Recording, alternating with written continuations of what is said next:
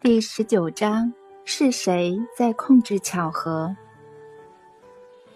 自从描写阿纳斯塔夏的书出版后，不少学者写了有关阿纳斯塔夏现象的文章，其中很多篇也提到了我本人。我听到或读到对我不好的评价时，虽然会感到沮丧，但通常不会持续太久，影响个一两天，顶多一个星期。内心受到波动，但很快就忘了。可是这一次，在莫斯科的某次会谈中，有位读者把一卷录音带转交给我。他说，内容是某位阿纳斯塔夏现象研究小组的主持人在一场科学研讨会所做的报告。几天后，我听了那卷录音带，内容我从没听过。在我意会到自己听了什么后，我的生活不仅乱了步调，甚至连整个生命都因此毁了，毁了我的生命，特别是我的自尊心。我在听那卷录音带之前，本来还打算去泰加林找阿纳斯塔夏和儿子，但在我听完之后，就决定不去西伯利亚了。以下是我听到的录音带内容。我稍微简化了一下，各位亲爱的同仁，我要向大家报告我们研究小组的一些结论和推论。这个由我主持的研究小组对一个名为阿纳斯塔夏的现象已经研究三年多了。在这次的报告中，我会使用“阿纳斯塔夏”这个词汇，不只是为了解释起来比较方便，还是因为。我们研究的现象本身就叫阿纳斯塔夏，这并不表示我们往后就不能给这个词更具体、更典型的学术定义。但现在要做到这一点非常困难，因为我相信我们在讨论的是超出传统学术框架，甚至是在整个现代科学之外的。首先，我们先定出三个研究方案。作者米格列在书中描写的事件真实与否，米格列的作品本身以及大众对米格列作品的反应。在研究开始的头六个月后，我们发现书中事件的真伪其实并不重要。大部分读者在接触米格列作品后的巨大情绪反应，与书中事件的真伪毫无关联。他们的反应另有截然不同的成因。尽管如此，我们在投入时间、资金和学术人力后，还是发现一项我认为相当有趣的结论。这个现象正是希望每个人，包括社会学家和整个学术圈，去怀疑阿纳斯塔夏的存在与否。正是因为存不存在这个受到热烈讨论话题，让这个现象得以畅行无阻地渗透当今社会的每个阶层。如果否定阿纳斯塔夏的存在，其实就是抵消掉对他意图反对力量。如果他不存在，自然没有研讨的对象，也没有什么好反对的。相反的，正是因为阿纳斯塔夏的言论引起了社会回响，所以才会研究的必要性，必须确定它的重要性和智能。至于书中事件的真实与否，可以归纳出以下几点：作者在描述发生的事件时，不仅是用自己的本名，也没有掩饰事件相关的人物，没有更改他们的姓名、发生的地点以及一些不光彩的事。举例来说，米格列在第一本书中一五一十地描写自己在某次航行游轮时。曾在船长面前与三位上船参观的乡下女孩调情，船员也证实那天晚上的确有个沉默寡言、包着头巾的年轻女子。米格列带着那位女子参观轮轮船，与她独处了一阵子。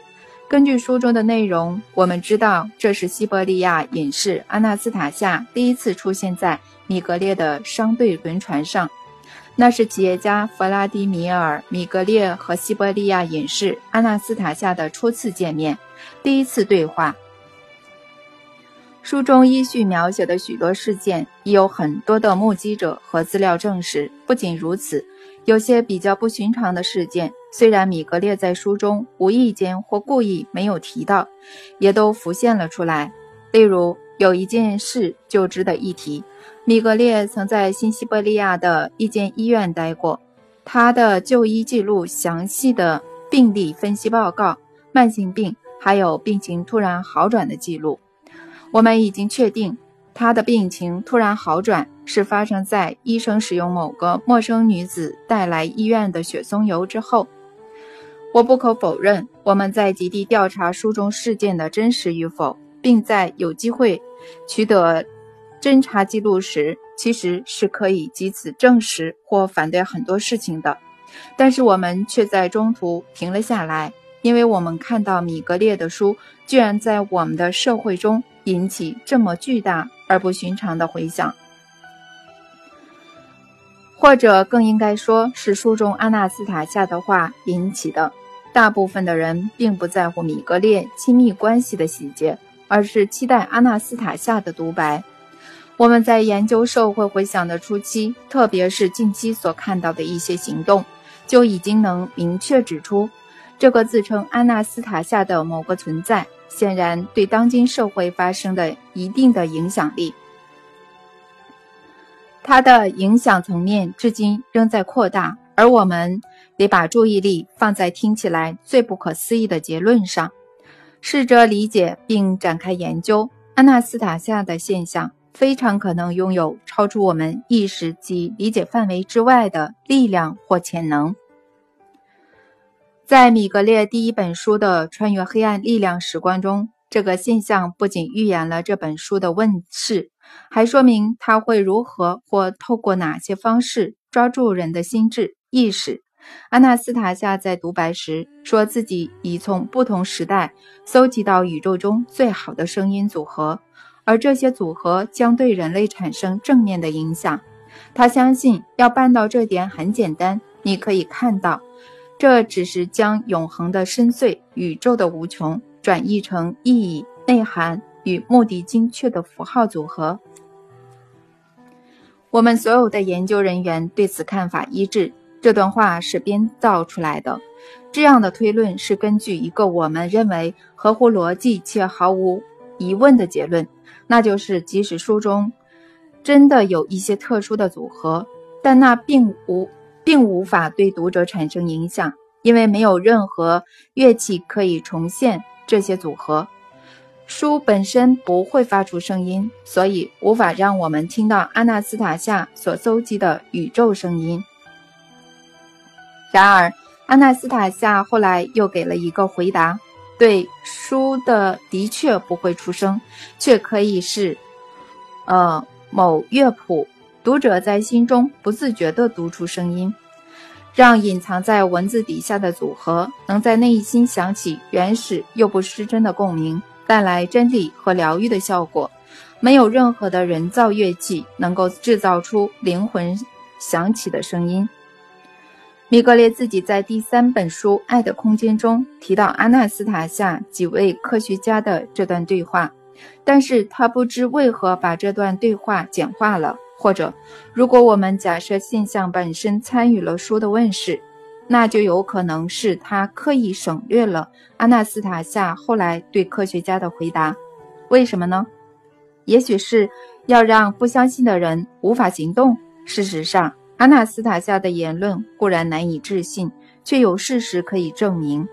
我接着就告诉各位，阿纳斯塔夏与科学家后续的对话。反对的人坚信。人类的内心不会出现非发音器官的声音，这在任何时候或在任何地方都不会发生。而阿纳斯塔夏给了这样的回答：已经发生了，还可以举例给您听，但例子必须是大家耳熟能详的。好，贝多芬，他怎么样？快乐颂，贝多芬为第九号交响曲所取的名字。写给管弦乐团和大型合唱团演出。好，但这要要怎样替你证明读者的内心可以出现声音，而且没有人听过？读者内心出现的声音，只有读者自己听得到。您看吧，只有自己听得到，那就表示您没有证据。贝多芬交响曲的例子没有说服力。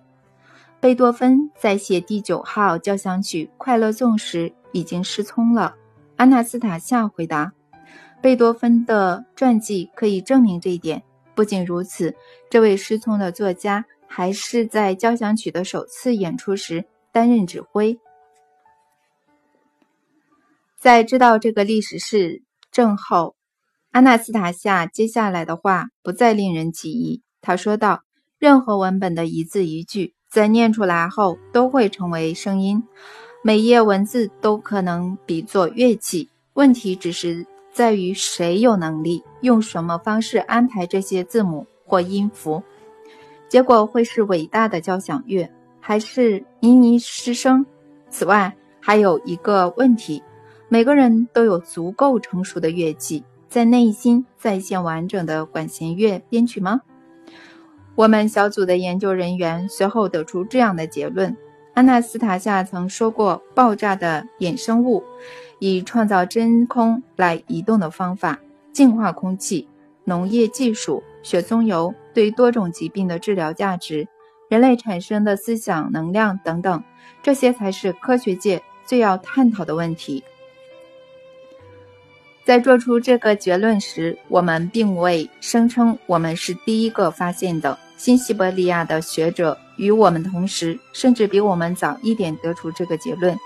从新西伯利亚学会主席斯佩兰斯基的报告就能知道这一点。新西伯利亚心理学学家朱奇可娃在发表的论文，相信会带来更多好处中，以自己的社会学研究为基础，做了以下结论：人对阿纳斯塔夏本身的态度。与是否受过高等教育或拥有文凭无关，绝大部分仍是取决于人的个性、价值观、阶层意识和潜意识立场，以及人格特质及其所要所有要素，取决于这个个人希不希望阿纳斯塔夏是真的，取决于这个人的意识有多开放，是否可以接受超乎常理的惊人事物。我们会看到什么？用什么方式看到，取决于我们这个时代的特色，那跟我们的自我认知程度相呼应。新西伯利亚学者的研究也许远远超过我们，但是国家科学院的西伯利亚分院不愿补助他们。我们的研究小组已经受到委托，也就是得到了一定的补助，现在可以很有自信且有证据的。点出以下事实：我们文明碰到了一个从前无法研究，以致现在没有科学定义的现象。研究必须容纳多个现代科学领域，特别是物理学、心理学和神秘学。在阿纳斯塔夏现象的影响下，现代社会发生的过程是显而易见而真实的。所以，我们不能，也不能有，也没有权利。对这些过程视而不见。米格列在书中描写的一些事件，乍看之下仿佛虚构。我们也曾以怀疑的眼光看待这些事件。然而，接下来在作者身上发生的事情，虽然没有写在书中，却更让人感到不可思议。但这些事情的确发生了，所以我们不得不做出一些连我们都很难相信的结论。其中一个结论就是没有弗拉迪米尔·米格列这个人，所以没有必要研究他的生平，企图为发生的事件找出合理的解释。这个看似难以置信的结论，事实上却可以消除所有的疑虑，解释这一连串不可思议的事件。也就是说，这个再一般不过的西伯利亚企业家究竟是如何在一夕之间获得写书的能力呢？而且现在不止一本，是整个系列都成了俄国数一数二的畅销作品。媒体为此提出了一些解释，但在细研细究之下都没有什么根据。例如，破产的企业家决定靠着文学创作拯救事业，但是我们有这么多企业家破产，却没有任何人成为知名作家。他成功想出生动的剧情，但是这里的剧情一点都不生动。一些专写神秘现象的刊物每周都有生动的题材，描写神奇治疗师、飞碟和外星人等异常现象，但是几乎没在大众之间引起回响。何况这些题材都是专业的记者和作家所写的。米格列的书有强力炒作，但事实完全相反。现在反而是很多作品像极米格列的书炒作。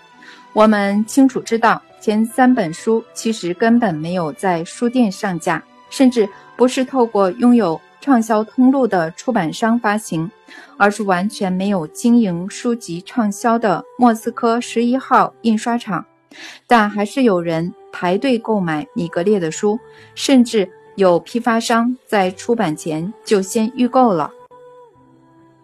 根据多位书商的看法，米格列作品的热销程度有违出版业的常理，打破了专家对消费者需求的预测，所以呢？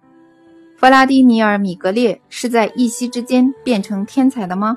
没有这回事。我再说一次，弗拉迪米尔·米格列，西伯利亚知名的企业家，今天根本不存在。只要仔细阅读安娜斯塔夏所说的话，便可发现这个结论从第一本书就有证据了。我们回想一下，他对弗拉迪米尔说了些什么？你会单凭感觉，凭你的内心写出这本书。你别无他法，因为你没有写作技巧。然而，只要凭感觉，你可以做到任何事。这些感觉已经在你体内了，包括我和你的。仔细想想阿纳斯塔夏的最后一句话：“这些感觉已经在你体内了，包括我的和你的。”由此可知，弗拉迪米尔·米格列所感受到的世界观。已经融入了阿纳斯塔夏所感知的世界观，我们无需再去探究为什么会这样，以及这一切是如何发生的，我们就接受它是事实，再依照逻辑做出以下结论：如果某个已知的量加上另一个，会产生第三个独立的量。因此，官方文件记载的出生日期不是现这个。米格列的生日，而应记为一九九四年米格列与安娜斯塔夏见面的那一天。虽然这位新生的人与前米格列的外表一模一样，但两者明显存在巨大差异，包括文学创作的能力、吸引听众聆听五个小时以上的能力。这在他到克拉斯诺达尔边疆区。参加格连吉克的两场读者见面会时，有人见证过，而且类似事实还可以在许多中央期刊中找到。许多分析家和记者都执着于书中的描写，比较并研究与弗拉迪米尔活动有关的事件，同时在无意中或者公开而带有敌意的，企图做出这不可能的结论。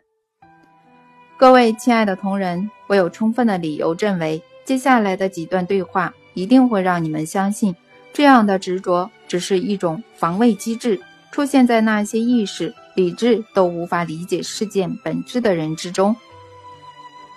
弗拉迪米尔·米格列本人，或者说他自我的一部分，其实更无法理解发生在他身上的事情，纯粹是他渐渐习惯了，才开始把极不可能的现象。当做稀松平常或合理的事情来看待，这样才不至于让他自己陷入精神崩溃。我认为他和很多读者一样都没有特别注意到，在第一本书中，阿纳斯塔夏在泰加林第一次与他见面时所说过的话。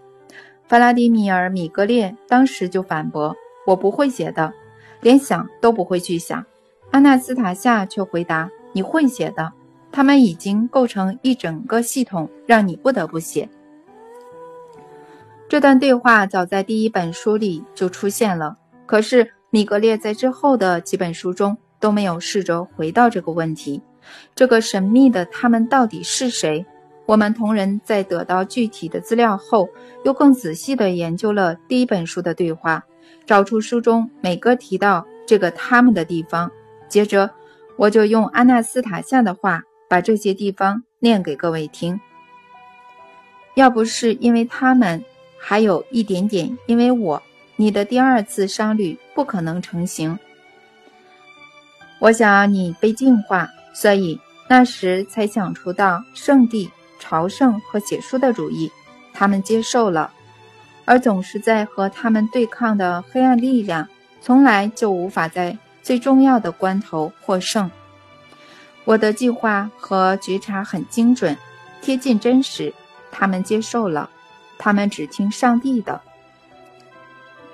根据阿纳斯塔夏的这些话。可以做出以下结论：某些无法确认的力量把米格列各种生活状况构成一个系统，使得他不得不照着这段设定好了的系统去行动。如果真是这样，那么米格列这个人在书中的作用等于零，或者顶多微乎其微。所有的事情只是透过这个看似由各种人生巧合构成的系统。放在碟子上呈现给他而已，完全吞噬了过去这个叫做米格列的人。我们认为，如果可以举出米格列某些异常的行为，更精确来说，如果可以确定这个由所谓的巧合所构成的体系确实存在，便足以证明或反驳发生在泰加林中的事情真伪。对于书籍出版后在社会所引起的回响，米格列这个人的参与程度有多少，以及是否真的存在某种力量可以创造出影响人类命运的巧合，在米格列表现出来的行为之中，我们探究最仔细的就是他1999年6月在塞浦路斯的行为，我们每一个细节都没有放过。当时他正在写第四本书。共同的创造，更确切来说，他将阿纳斯塔夏叙述地球与人类创造的话记录下来后，自己也思考其中的意义。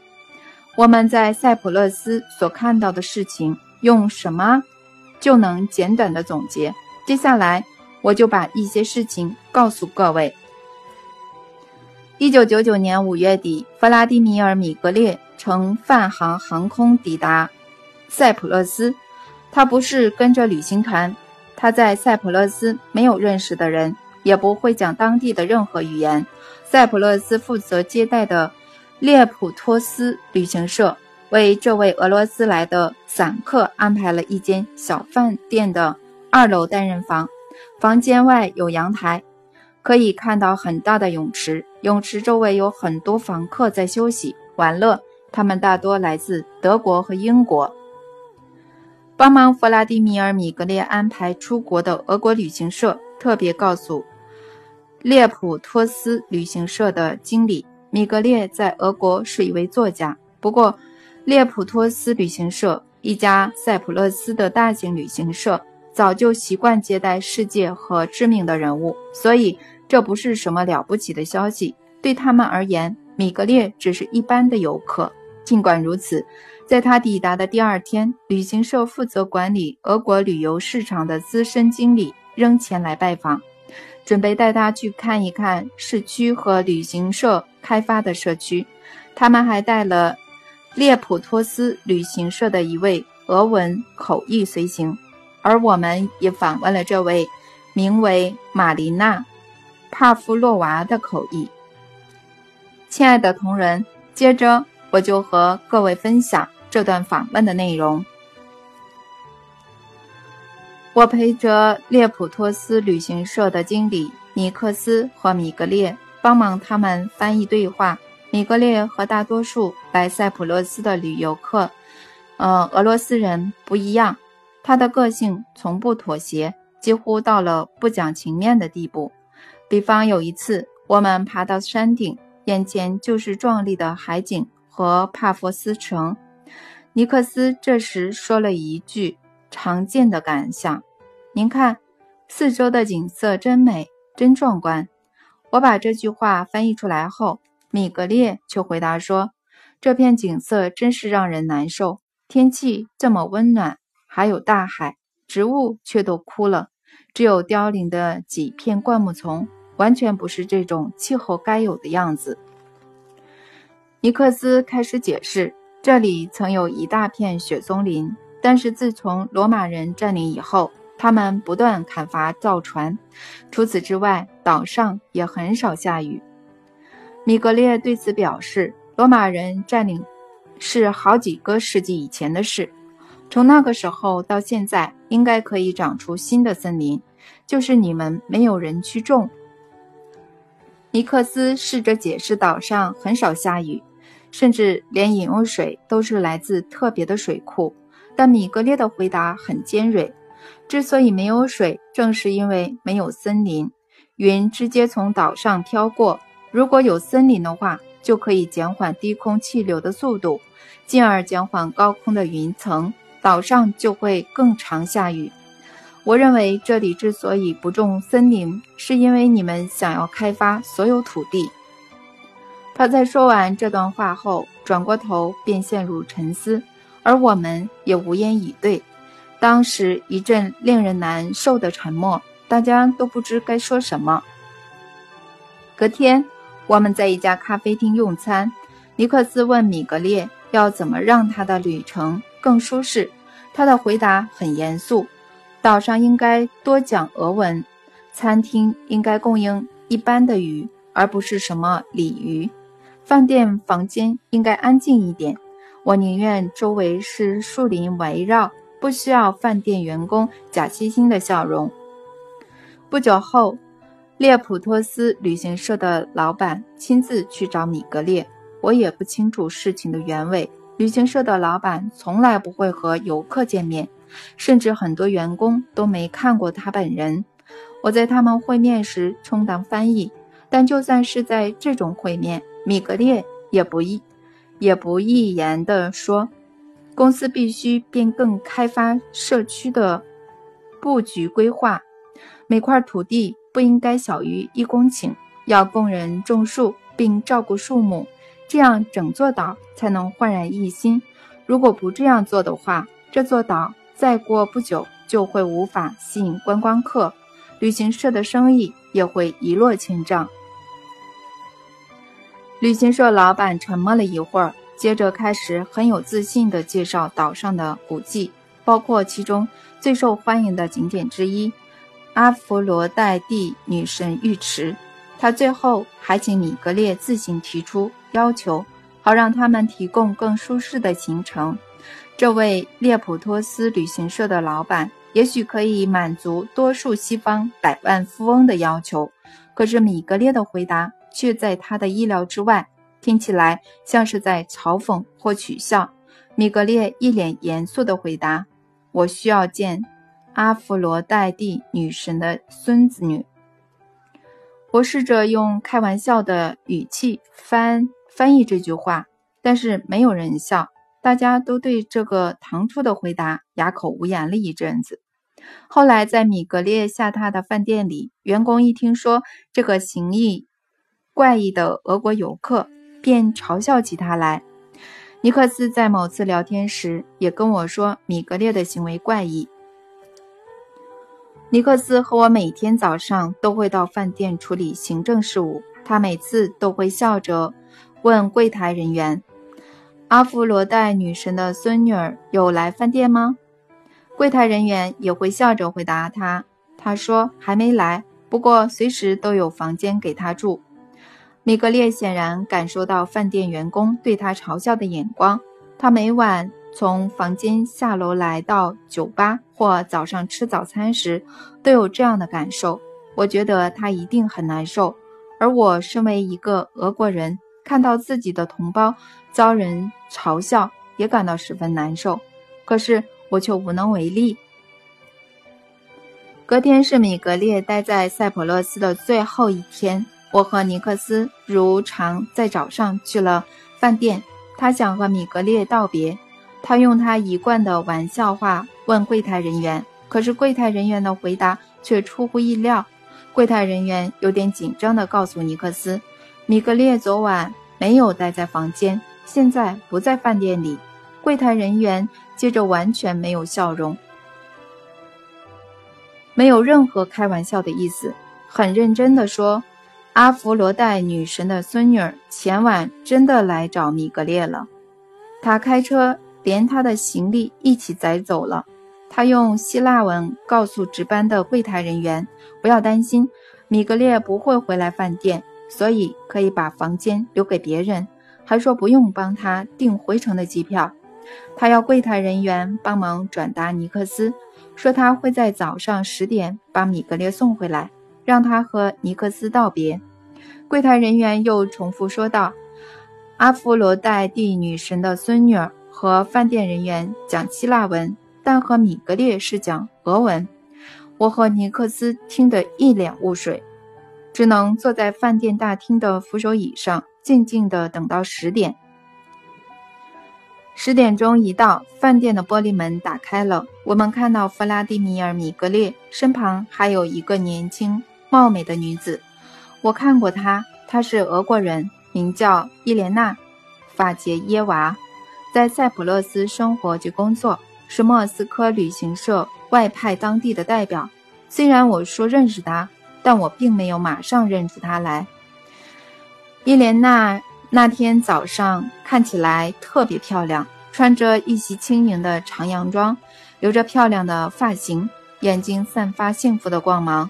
这位身材奥妙的年轻女子走在米格列身旁，立刻吸引了饭店大厅员工的目光。酒保、清洁人员和柜台人员目不转睛地看着他们朝我们走来。在与他们对话后，我和尼克斯。得知米格列决定在塞浦路斯多待一个月，后来米格列往吧台走去，尼克斯开始对伊莲娜抱怨，说米格列非常难伺候，不断提出他和旅行社老板都无法达成的要求，而伊莲娜回答：“我已经达成他的所有要求了，如果他还有其他要求，我相信我也能办到。”尼克斯接着问伊莲娜。如何在短短的十二小时内办到这个不可能的任务呢？他如何让塞浦路斯上出现米格列最爱的西伯利亚淡水鱼？是用什么方式在十二小时内在塞浦路斯上种出雪松，让所有塞浦路斯人突然听懂米格列说俄文？他如何找到地方让他一个人过夜，如他所愿，没有人吵他？伊莲娜回答：“米格列的要求，一切都有如巧合般发生。他把弗拉迪米尔安顿在自己当时正巧没人住的别墅，别墅位在离帕夫斯城不远的佩亚村边缘，那里不会有人打扰他。他特别租了一台摩托车给他代步。至于西伯利亚的淡水鱼，他在塞浦路斯的朋友阿拉碰巧就有。”他也是俄国人。别墅附近的山上有雪松，而米格列自己也带了两棵西伯利亚小雪松，他把它们直接种在别墅门口的盆栽里。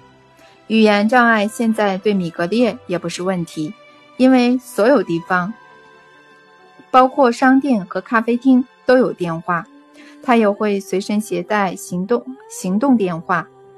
如果米格列想和别人说什么，伊莲娜都可以在必要时帮他翻译。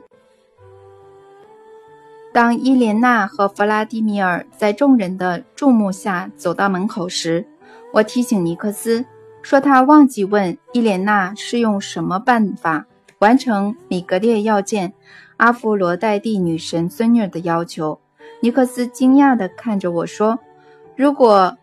那个俄国女孩不是阿弗罗代蒂女神化身或孙女儿，阿弗罗代蒂女神的灵魂现在也一定住在身她身上。各位亲爱的同仁，在听完弗拉迪米尔·米格列在塞浦路斯的故事后，自然会问：这一连串立刻满足米格列所要求的巧合，真的只是巧合吗？还是有人像是阿纳斯塔夏？或是他所说的神秘的他们安排了这些巧合呢？米格列饭店周遭的人都很讶异。想知道刚才究竟是怎么一回事。米格列就这样从他们的视线中消失，住进伊莲娜的别墅。对当天在场的人而言，那些一连串不寻常的巧合可能到此为止。但是我们想知道，那真的结束了吗？所以，我们尽可能重现后续事件的每一个细节，而这要感谢伊莲娜的亲口证实，还有她朋友的转述。结果呢？我们发现这一连串不寻常的巧合，不止还没结束，还变得越来越神秘。我这就只举几个例子。所以，弗拉蒂米尔·米格列就这样一个人住在伊莲娜舒适的小别墅，可能是在思考阿纳斯塔夏的对神、对地球和人类创造，以及对人类命运的描述。他在来之前就把这个部分写完了。可是他对自己还没有完全搞懂。依照他的个性，他一定会想在书出版之前，在某处或某些事件中找出任何蛛丝马迹，去证实安娜斯塔夏那些不寻常的言论。他有时会打给伊莲娜，请她过来开车载他去某个地方。这个女孩总是马上完成米格列的要求，即使放下手边的工作也无妨。还破例去会见俄国来的人，他还曾经两次把工作交给同事，因此少赚了一些钱。那么米格列去哪里呢？我们确信他除了去一些游客常去的景点之外，还去了两座几乎没有游客去过的教堂，以及一座游客不会去的修道院——特罗多斯山上的空城堡。他有时也会去爬伊莲娜别墅附近的山，独自走在山上的雪松林间，而伊莲娜就在路边等他。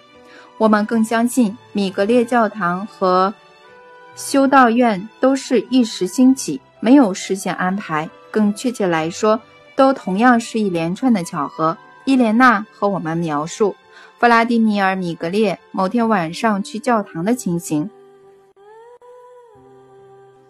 我在晚上九点左右一接到电话，就开车去找弗拉迪米尔。他说纯粹想在城里绕绕，所以在他上车后，我们便出发到帕佛斯城。那天晚上，弗拉迪米尔一直在想事情，几乎没有开口说话。大约开了一个小时后，在河堤上经过很多家咖啡厅，于是我问弗拉迪米尔要不要吃点东西，但是他拒绝了。我问他想要去哪里，他回答：“我现在想去随便一座空的教堂。”我把车子掉头，不知为何以全速开到一座小村庄。我知道那边有座很少人去的教堂。我们直接开到了入口处，停下车子，四周没有任何人影，寂静的夜晚只有微微的海水声。我们走到教堂门口，当时天色昏暗。我在门把下面摸到一把大钥匙插着，我转动钥匙把门打开后，弗拉迪米尔走了进去，走到教堂中间的圆顶下坐着。他坐了很久，我在门口等他。弗拉迪米尔后来走到拱门，有位神职人员走了出来，手上似乎拿着发光的东西，那边开着，那边开始发出光线。让教堂亮了起来。我待了一会儿，就回到车上。弗拉迪米尔则走了一阵子才出来，然后一起离开。伊莲娜还告诉我们另一段故事。我想带弗拉迪米尔到一座偏远的村庄，让他看看当地人的生活方式。我们走的山路有很多岔路，但我好像是在某个地方转错了，所以最后没有到村庄。而是直接开到一座小修道院的大门。弗拉迪米尔当下想要进去看看，要我跟在他的旁边，在他和修士说话时帮忙翻译。但是我说我不能进去，我当时穿着短裙，又没有戴头巾，这样是不能进教堂或修道院的。我待在门口，看着弗拉迪米尔走进修道院的庭院，一位年轻的修士。出现在他的面前，两人就这样面对面聊了起来。他们随后向我走来，我听到修士是用俄文在跟弗拉迪米尔讲话。后来又有一位灰发长者走向弗拉迪米尔，他是这座修道院的院长。他们坐在长椅上聊了很久，而我和几位修士离他们有段距离，所以听不到他们在讲什么。之后，院长和几位修士要送我们离开，可是弗拉迪米尔走到修道院门口，却停了下来。所有人也停下脚步。他转身穿过修道院的庭院，走到教堂，没有人跟在他后头。我们都在门口等他从空无一人的教堂走出来。由此可见，一连串的巧合仍在发生。再说一次，弗拉迪米尔·米格列当时正在思考阿纳斯塔夏对神的描述，而当时真的这么巧吗？他想要去鲜少有人迹的教堂，身旁。碰巧就有伊莲娜知道这样的教堂，真的这么刚好？教堂的钥匙就插在门上，真的这么刚好？伊莲娜转错路口，把米格列载到很少游客去过的修道院，真的这么刚好？和他见面的修士正好会说俄文。这些一连串的事件，现实生活的状况，一连串依序发生而看似巧合的事情，最后。都引导到某个。在我们知道这些事情后，是否也可以说米格列在书中描述的哲学结论也是巧合呢？或许他是在某座教堂里。现在我们知道有哪些教堂了。一个人站在圆顶下时，神的话语在他的心中确立成型，成了他在第四本书共同创造中的叙述。我们不断试着追寻发生在米格列身上的巧合，一次又一次的存在。仔细分析后，先后顺序，在众多的巧合之中，有一个事情让我们最感到好奇，也就是弗拉迪米尔·米格列究竟是如何巧遇到伊莲娜。我们不会去推测这个年轻女子是否真有阿弗罗代蒂女神的灵魂，这种问题交给神秘学者回答就好了。但让我们思考一下，为什么这个女子总是会放下手边的工作，只要米格列一打来，就赶去找他，帮他准备罗宋汤，开车载他逛塞浦路斯呢？为什么他在见过米格列突然改变这么多，包括外表也是呢？为什么他在见过米格列后，眼睛突然变得炯炯有神，旁边人都注意到了呢？是因为见到名人吗？但他是在莫斯科娱乐公司旗下的旅行社工作啊，一定见过比弗拉迪米尔·米格列还要知名的人物。为了钱吗？但米格列不可能有很多钱，不然的话，他一开始就会选择住三星级饭店了。所以结论只有一个，那就是伊莲娜爱上了米格列，而这可从他朋友转述的一句话来证实。他朋友问他：“伊莲娜。”你是不是爱上米格列这个人了？而他回答不知道，就是有一种奇怪的感觉。但是如果他问我的话，所以这又是一个不可思议的巧合。一个苗条、可爱、独立、务实、不乏男人注目的二十三岁女子，突然间对一个四十九岁的男子一见钟情，想必各位也会觉得这种巧合很罕见吧。我们试着更仔细地分析弗拉迪米尔·米格列和伊莲娜初次见面的情形，每一分钟都不放过。我们访问了玛利亚咖啡厅，呃，见到当时情形的几位员工，并根据伊莲娜朋友和他自己的说辞，重现了当天见面的情况。最后，我们又发现了一个巧合，一个不得了的巧合。多亏了他。伊莲娜才能在与米格列见面的几分钟前就爱上了他。这种巧合可以同时影响人的意识和潜意识。各位想象一下，伊莲娜开车前往度假区的玛利亚咖啡厅，咖啡厅一位她认识的女服务生打电话给她，问她可不可以来一趟咖啡厅，因为里面有一位俄国人看起来很紧张。这家咖啡厅的招牌标有俄文店名和菜名，让人觉得一定有服务生会说俄文。可是那天他刚好不在，伊莲娜一开始拒绝了。但过了没多久，她的工作刚好有个短暂的空档，于是她坐上自己的车，快速开往那家有个俄国人坐在餐桌前等待的咖啡厅。他在路上替自己。黑黝的黝黑的鼻子上粉，然后随手拿起一卷录音带，放进车上的播放器。一首俄国流行歌的旋律和歌词随即，呃，随着音乐响起，倾泻而出。现在我就念出这首歌的歌词，让各位亲爱的同事自己做结论。伊莲娜在咖啡厅与米格列见面的几分钟前。车上喇叭播放的歌词是这样的：“我是个当年，我是个相当年轻的神。或许我没什么经验，但我的女孩，我还是可以帮你，用阳光照亮你的生命。没有时间了，难得工作有闲，别错过。为彼此上粉，出门赴约。你要与他在咖啡厅见面。火车在远方飞驰。”飞机飞离了航道，如果他走了，就不再回来，所以千万别让他离开。为何你突然沉默不语？看着他的眼睛，别羞涩。我花了多少年才不再兜圈子？是我把他带过来见你。他或透过他行动的某人，真的没有让他离开。他或透过他行动的某人。真的完成了他所有的愿望，不断提供新的资讯佐证他所做的哲学结论。他回到俄国，向出版社交了第四本书《共同创造》的手稿。由此可知，米格列的一生简直就像俄国童话故事中的傻瓜伊凡。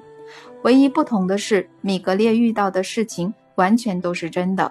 在接触这个确实存在的现象后，我们不可否认。真的有一些力量可以有目的的影响一个人的命运，但问题来了：这些力量可以影响全人类的命运吗？这些力量在过去有多活跃呢？在我们这个年代有变得更活跃吗？这些力量是什么呢？那时发生的事情都让我们不得不仔细地检视阿纳斯塔夏所说的话。各位亲爱的同仁。我们研究小组的大部分成员都赞成以下这个结论：安纳斯塔夏这位西伯利亚的隐士，现在虽然让各国政府都在自己的岗位上运作，但他实际上已经控制了整个人类社群。请注意这边的用词，我不是说掌权，而是控制。大部分的读者在接触米格列的书时，都会出现想要改变自己生活的渴望。他的读者已经超过一百万人，而且仍在稳定成长。只要人数达到可以发挥群聚效应，就能影响权力机关的决策。不过，目前在权力机关中就能找到不少支持书中结论的人。换句话说，我们的社会会像米格列那样受到控制。各位亲爱的同仁，我希望各位现在都不会再怀疑米格列真的完全受到某些力量的控制。我认为我们必须一起研究安纳斯塔夏这个西伯利亚隐士究竟是谁呢？实际上，嗯，位在何处呢？有什么能力呢？是什么力量在帮助他呢？他想把我们的社会带往何处呢？这些都是现代科学必须回答的问题。